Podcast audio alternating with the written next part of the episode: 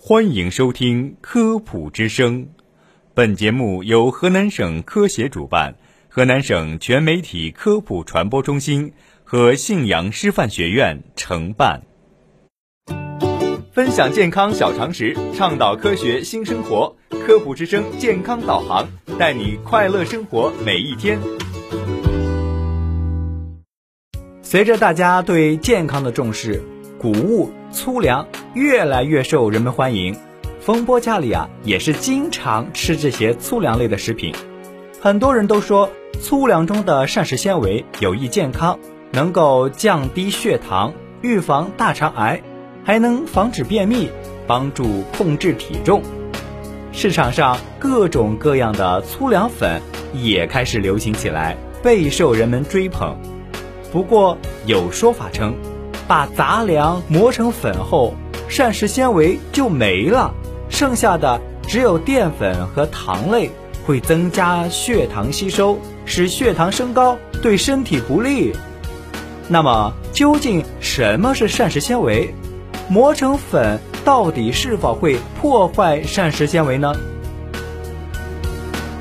膳食纤维是一类主要由可食性植物细胞壁残余物与之缔合的相关物质组成的化合物，它一般不能被人体消化酶类消化。膳食纤维主要分为水溶性膳食纤维和不溶性膳食纤维两大类，它们在体内分别发挥着不同的生理作用。绝大多数植物都同时含有这两种膳食纤维。只是比例有所不同。食物中那些口感粗糙的部分，主要是不溶性纤维，也就是通常所说的粗纤维；而可溶性膳食纤维则没有那种粗糙的口感。所以说，一种食物粗纤维多，并不代表总膳食纤维就一定多。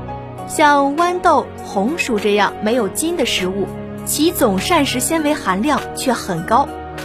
蔬菜水果是人们通常知道的膳食纤维含量高的食物，比如苹果、梨子、香蕉、白菜、油麦菜等大多数蔬菜水果中都含有丰富的膳食纤维。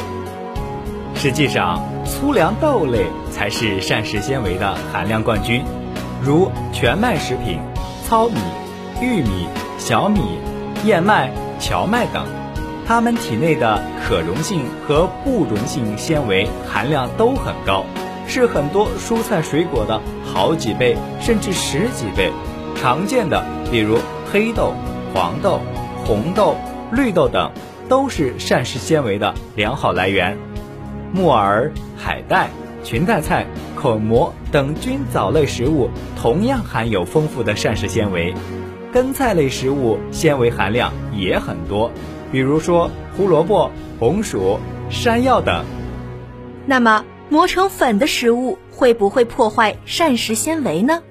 首先，食物磨粉属于物理加工，并不会产生化学反应，它只是让颗粒变小了。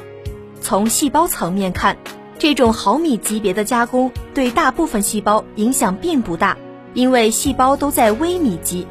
其次，将粮食磨碎。它含有的膳食纤维还是在那里，吃到体内后不会被小肠吸收，还是会在大肠中发挥有益的作用。另外，我们平时吃到的谷物大多都是以可溶膳食纤维为主，它本身就是可以溶解，磨成粉对它的影响其实非常的小，所以磨成粉后的谷物照样含有膳食纤维的。